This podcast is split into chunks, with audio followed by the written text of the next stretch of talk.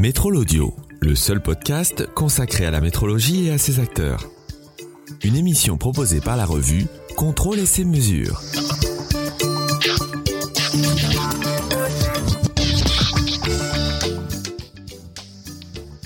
Bonjour à tous, je suis Nicolas Gosse, le rédacteur en chef de la revue Contrôle et ses mesures, et aujourd'hui j'ai le plaisir d'accueillir Jean-Albert Villemer, qui nous parlera du groupe Hexagone, plus particulièrement de MSC Software, mais aussi de l'événement à venir, Hexagone Live. N'hésitez pas à nous poser toutes les questions que vous souhaitez sur cet épisode ou sur tous les autres. Envoyez-nous un mail à l'adresse contact at editocom.com. Bonne écoute. Donc là, nous sommes dans les locaux euh, MSC Software. Oui. Et euh, qui ai-je face à moi? Alors bonjour, enchanté. Euh, donc je suis Jean-Albert Villemer et je suis, alors j'ai une double casquette, je suis country manager de MSC Software France et également directeur Europe du Sud. Donc l'Europe du Sud comprenant euh, France, Italie, Espagne, Portugal et Afrique du Nord. C'est au sens euh, IMIA euh, utilisé en général par les Américains. Quelles sont vos, vos fonctions alors Eh bien en fait, j'anime l'équipe commerciale essentiellement. Euh, donc euh, on échange avec nos, nos clients et on, on- on développe euh, nos, nos affaires avec eux. Donc une fonction de vente, pas de développement. Exactement, de vente, oui. Et qu'est-ce que vous vendez? Alors, nous vendons les logiciels de simulation de MSC Software. Donc, nous couvrons toutes les disciplines, donc de l'acoustique à la mécanique des fluides, en passant par le calcul des structures, les matériaux. Et euh, ce sont les logiciels que nous vendons. Donc, nous vendons soit directement des logiciels, soit également les services associés. Donc, nous avons une vingtaine de personnes à l'équipe service et nous pouvons euh, faire des études que les entreprises euh, vont nous sous-traiter soit parce qu'elles n'ont pas les, les- ressources disponibles, soit parce que c'est un domaine assez spécifique sur lequel elles n'ont pas forcément envie d'investir euh, sur la formation de quelqu'un, sur le matériel, sur l'achat d'un logiciel, si c'est un besoin ponctuel. Donc à ce moment-là, elles vont nous sous-traiter l'étude. Et alors qu'est-ce que vous leur vendez euh, L'étude ou le logiciel? Qu'est-ce que vous leur promettez en utilisant vos services? Alors, on va leur promettre de résoudre et de traiter leurs problèmes. Euh, donc, la simulation va permettre de, traiter des problèmes. Donc, ça peut être un problème de, qualité, ça peut être un problème euh, d'usure, ça peut être un problème de performance et euh, un problème de conception également. Et avec la simulation numérique, on va pouvoir résoudre ce problème en passant par l'étape virtuelle.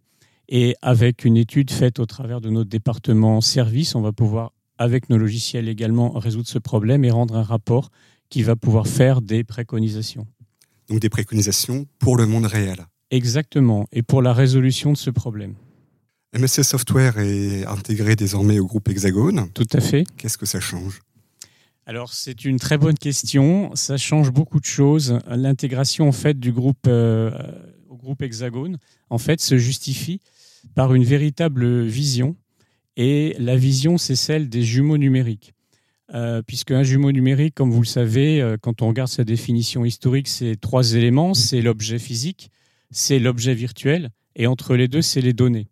Et en intégrant le groupe Hexagone, qui est euh, le leader de la métrologie, donc finalement de la donnée, MSC étant un des leaders de la simulation numérique, on va donc pouvoir travailler et proposer des solutions orientées jumeaux numériques pour nos clients.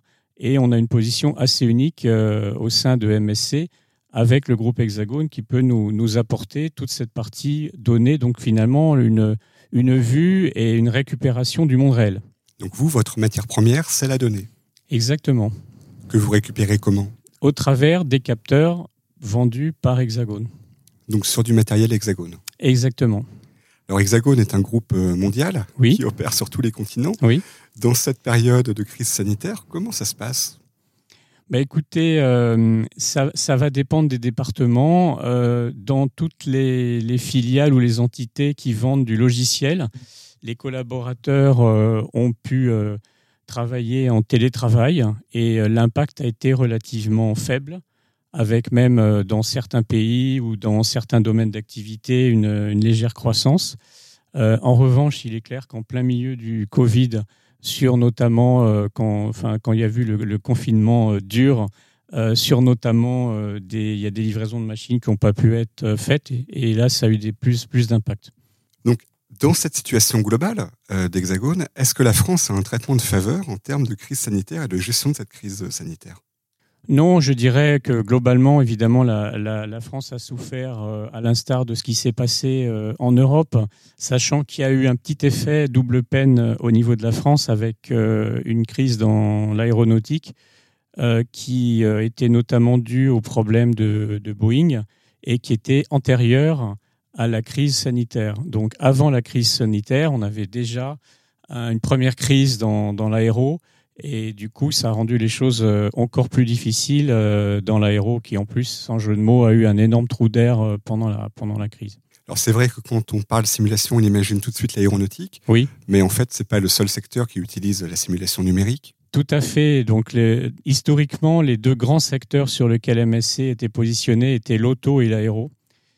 J'ai entamé il y a deux ans une diversification stratégique pour trouver notamment des relais de croissance. Bien nous en a pris, ça nous a permis de faire une très bonne année 2019 et une année 2020 euh, qui était euh, également en légère euh, croissance. Alors ça veut dire combien ça? Une bonne année, c'est combien? Oh, une légère croissance. Donc, on, on communique pas de chiffres. Vous connaissez les entreprises euh, américaines, donc on donne pas trop de détails par pays, par gamme de produits, etc. Mais on a effectivement une année qui a été euh, légèrement positive euh, en 2020 grâce à cette diversification dans d'autres secteurs comme l'énergie, comme l'électronique, comme ce qu'on appelle tout ce qui est machinerie et heavy machinery également. Donc qui ont permis d'apporter de la croissance alors que les deux secteurs auto et aéro étaient effectivement un petit peu plus de ralenti. Et au-delà de ces géants, est-ce que la simulation numérique est adaptée à n'importe quelle PME qui euh, fabrique Tout à fait, tout à fait. Nous travaillons avec des, avec des PME, nous travaillons avec des, des moyennes entreprises, nous travaillons avec des petites entreprises, nous travaillons même avec des startups. Nous avons même euh, des formules de prix adaptées aux startups avec des, choses qui sont euh, tout à fait en, en phase avec leurs leurs moyens. Et on a parfois des startups très sympathiques et c'est toujours agréable d'ailleurs de voir des, des startups industrielles parce que finalement le grand public euh, entend souvent parler des, des, des startups euh, virtuelles, des, sites web purement digital, mais également des startups qui font euh, des nouveaux concepts de véhicules, de motos, des nouveaux concepts pour stocker l'énergie, ce genre de choses. Et c'est tout à fait enrichissant de, de, de travailler avec eux. Donc soit sous forme d'études à nouveau sur un problème particulier, soit sous forme de vente de logiciels. La licence pour accéder à la simulation numérique, c'est un vrai investissement pour une start-up? Écoutez, je ne suis pas normand, mais euh, je vais vous faire. Ça, peut être euh, euh, aux alentours de 10 000 euros, voire un petit peu moins, sur un besoin ponctuel. Et puis évidemment, ça peut être beaucoup plus important après en, fonction des comptes et des, besoins. Mais le, le premier ticket d'entrée pour une start-up peut être inférieur à 10 000 euros. Alors là, maintenant, si je vous parle d'usines connectées, d'industrie du futur, de big data, vous êtes dans votre élément Tout à fait, notamment avec le jumeau numérique dont je vous, parlais tout à l'heure et les projets qu'on qu'on commence à mettre en œuvre avec Hexagone. Donc c'est un projet d'entreprise qui s'appelle One Hexagone et qui consiste à trouver des synergies, et c'est ça qu'on va présenter notamment à notre euh, conférence, entre les deux mondes dont on parlait tout à l'heure, le monde virtuel et le monde réel. Donc c'est quelque chose qui est vraiment stratégique parce que en fait, plus vous faites converger le monde réel et le monde virtuel, plus vous aurez de la qualité. Aujourd'hui, la, non-qualité, ça coûte quelque chose. Euh, j'ai deux chiffres qui sont assez édifiants. Une étude a montré que ça coûtait au niveau européen 50 milliards par an aux constructeurs automobiles, le coût de la non-qualité. Euh, et une autre étude AFNOR a montré que ça coûtait 5% du CA pour 66% des entreprises interrogées. À l'inverse, les coûts de surqualité doivent être identiques. Exactement. Donc là, vous proposez le juste milieu, viser juste. Exactement. C'est tout à fait ça. Et euh, la simulation numérique et la convergence euh, entre le monde réel et virtuel au travers des jumeaux numériques est la réponse. Alors vous parliez de convergence physique virtuelle, vous parliez d'un événement également. Euh, donc là, votre événement Hexagone Live sera virtuel cette fois-ci, alors que jusqu'à présent, il était réel et mondial. Donc là, vous avez une, une session virtuelle française début juin Alors, oui et non. En fait, euh, justement, j'ai voulu faire quelque chose un tout petit peu différent. J'ai voulu faire un événement dit hybride. On travaille beaucoup avec l'automobile, on entend beaucoup parler d'hybride, donc j'ai voulu faire un événement hybride, donc qui sera virtuel euh, d'un côté, mais en même temps, on, a proposé au maximum d'intervenants de se retrouver dans un studio et donc, on sera dans un studio à Massy, ce qui nous permettra d'être ensemble derrière un pupitre. Et donc, ce sera quelque chose de beaucoup plus vivant que euh, si on était simplement euh, à parler derrière, euh, derrière une, webcam chez soi ou à, son bureau. Alors, dans, dans ce genre d'événement, les participants apprennent beaucoup des keynotes, des sessions, mais apprennent aussi beaucoup des rencontres informelles entre participants, entre, entre deux programmes. Comment ça va se passer pour cet événement hybride? Tout à fait. Donc il y a également, euh, c'est également prévu. Donc on a un, système de communauté où les gens, nous, nous, les encourageons effectivement à s'inscrire. Ils pourront s'inscrire et, pourront après euh, euh, échanger entre eux, se positionner des rendez-vous mutuellement et véritablement interagir. Ce ne sera pas aussi sympathique qu'autour d'un autour d'un verre à côté du buffet, mais au moins ils pourront interagir. Merci Palaiso, Las Vegas, même combat. On peut dire ça. en fait, c'est un événement qu'on a voulu euh, euh, orienter vraiment sur du concret. Quand on, quand, on, quand on parle de jumeaux numériques avec les clients, c'est vrai que tous les clients sont intéressés. Euh, ils nous reprochent parfois aux, éditeurs ou aux différents acteurs d'être plus dans la, dans la vision que dans les solutions concrètes. Et donc, on a vraiment voulu axer cet événement sur les solutions concrètes on a voulu en faire également un forum où les euh, clients pourront échanger entre eux. Euh, beaucoup d'interventions, la plupart seront des interventions de clients. On n'a pas voulu faire une grand-messe où on vous explique qu'on est les plus beaux et les plus intelligents. Ça, tout le monde le sait. Euh, donc, on a vraiment plus voulu faire intervenir des, clients et sur des cas concrets orientés sur, sur les jumeaux numériques. Alors, au programme, s'il ne fallait retenir que deux ou trois moments de cet événement hybride, qu'est-ce que vous nous conseilleriez? Je, je, dirais qu'il y a des plénières qui, qui, vont être tout à fait euh, intéressantes avec euh, comme sujet, un premier sujet sur euh, la transformation numérique, donc l'état du marché et la vision qu'on a de ce marché. Puisqu'on est un peu, à la croisée, on est en contact avec énormément de clients, on est un petit peu à la, croisée des mondes, donc je pense que ça peut intéresser les clients qui, voient la, vision euh, qu'on a. Euh, on parlera également de projets concrets qui sont les projets Manuela et Nemesi, euh, avec le smart manufacturing en action sur ces projets.